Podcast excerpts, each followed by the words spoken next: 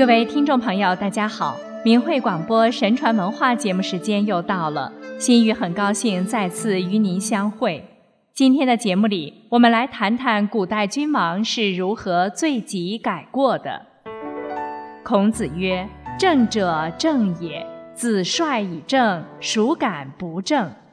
又曰：“君子之德风，小人之德草。草上之风必偃。”君子的品德就像风，小人的品德就像草。风向哪边吹，草就向哪边倒。就是说，为政在人，一人仁，一国兴仁；一人让，一国兴让；一人贪利，一国作乱。此谓一言愤世，一人定国。古代的明君都深知此治国大义，所以都把修明自身的天赋善性。修成德配天地的大德君子，当作为政的第一要务，而不敢有丝毫懈怠。然而天地无言，天道地德看不见摸不着，人类社会又自来就是一个迷的世界。人在迷中，孰能无过？而人君的德性，又是关乎天道地德、关乎国计民生的大事。那么，人君有了过失怎么办呢？一般有以下几个途径：其一，天子自省自查，主动纠错改过，自古明君都有此举；其二，群臣进谏，人君纳谏改过，如邹忌讽齐王纳谏，李斯上谏逐客书，秦王纳谏收回逐客令。唐太宗时，大臣魏征上十司书，太宗置于案头，书于屏风，奉为座右铭等等。朝廷还设有专管拾遗补缺的谏官。其三，天垂象，是吉凶警示，天地不言，其意象是需要人去解读的。于是，古代帝王的官制里都设有太史令或司天监、钦天监等官职。负责观察天象变化，了解天命天意，给帝王提供为政得失、政事改革的依据。其四，天地异象而君臣失察，或察而未改，致使天地震怒时，就会有天灾人祸，或山崩地裂，或洪涝大旱，或火灾雪冻等等，以上天的惩戒警告下界。使帝王惊醒而自行改过，调整为政方略。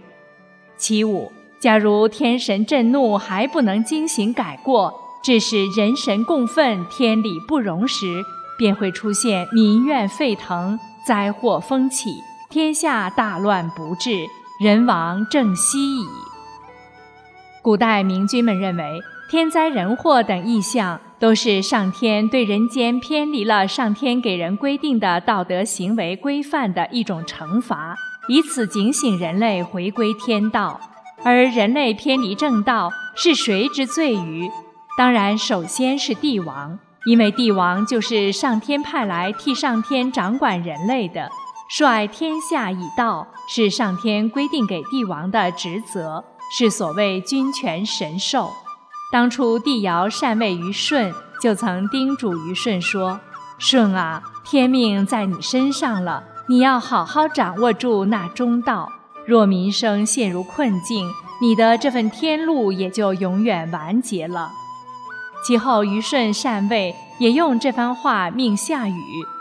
换句话说，人君是上天神灵的使者，所以帝王自来被称作天子，天之骄子。帝王有着人间无上的荣耀，同时也有着人间最最重大的历史责任，保护下界民生不受伤害是天子的天职。民生困穷，天子将受到上天的惩罚。其后的明君都谨遵尧舜遗训，以天下民生安危为己任。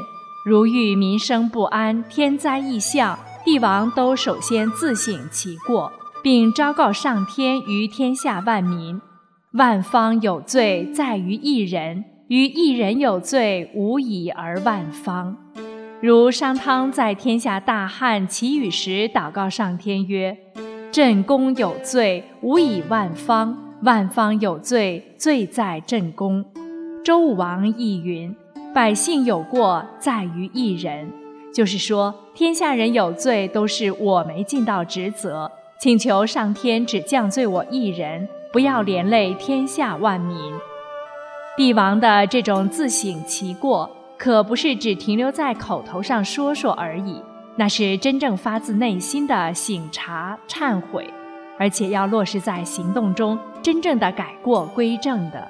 其后世承继这一观念最为典型的举措，便是帝王自下罪己诏。罪己诏是古代的帝王自省或检讨自己过失过错的一种口谕或文书，他们把所得到的功绩归于万民。把所犯下的过失归于自己，有一个人受到了损害，就退而自责；更多的人受到了伤害，就下罪己诏，公开向上天及万民认错，并立即改过。汉武帝晚年，由于连年征战、肆意挥霍、无度巡游、大兴土木等，致使社会矛盾激化、危机四伏，国家危在旦夕。汉武帝醒悟并反省了自己，口谕群臣，追悔自己的过失，并立即改弦易辙。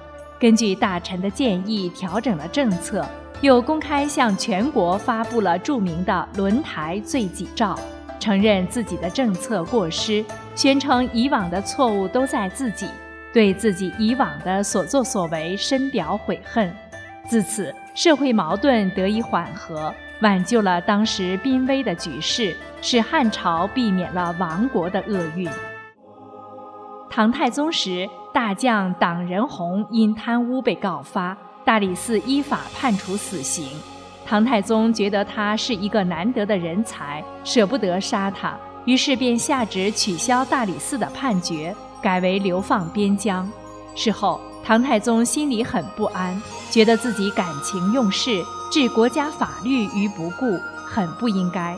于是他把大臣们召到金殿，沉重地向大臣检讨说：“国家的法律，皇帝应该带头执行，而不能出于私念，不受法律制约，失信于民。我袒护党人红，实在是以私心乱国法！”于是唐太宗写了一道罪己诏，检讨自己在处理党人红这件事上有三大过错。一是知人不明，错用了党人红；二是以私乱法包庇了党人红；三是奖罚不明，处理的不公正。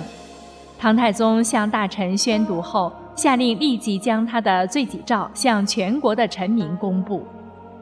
罪己诏作为一种传统，其事实起于尧舜禹汤，并由后世的人君们继承延续了下来。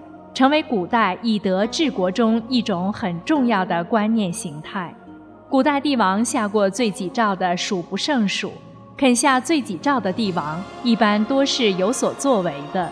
帝王自下罪己诏，无论从哪一方面，都更加彰显了帝王神性的一面。其一，爱民保民是帝王的天职，是神授君权的特征。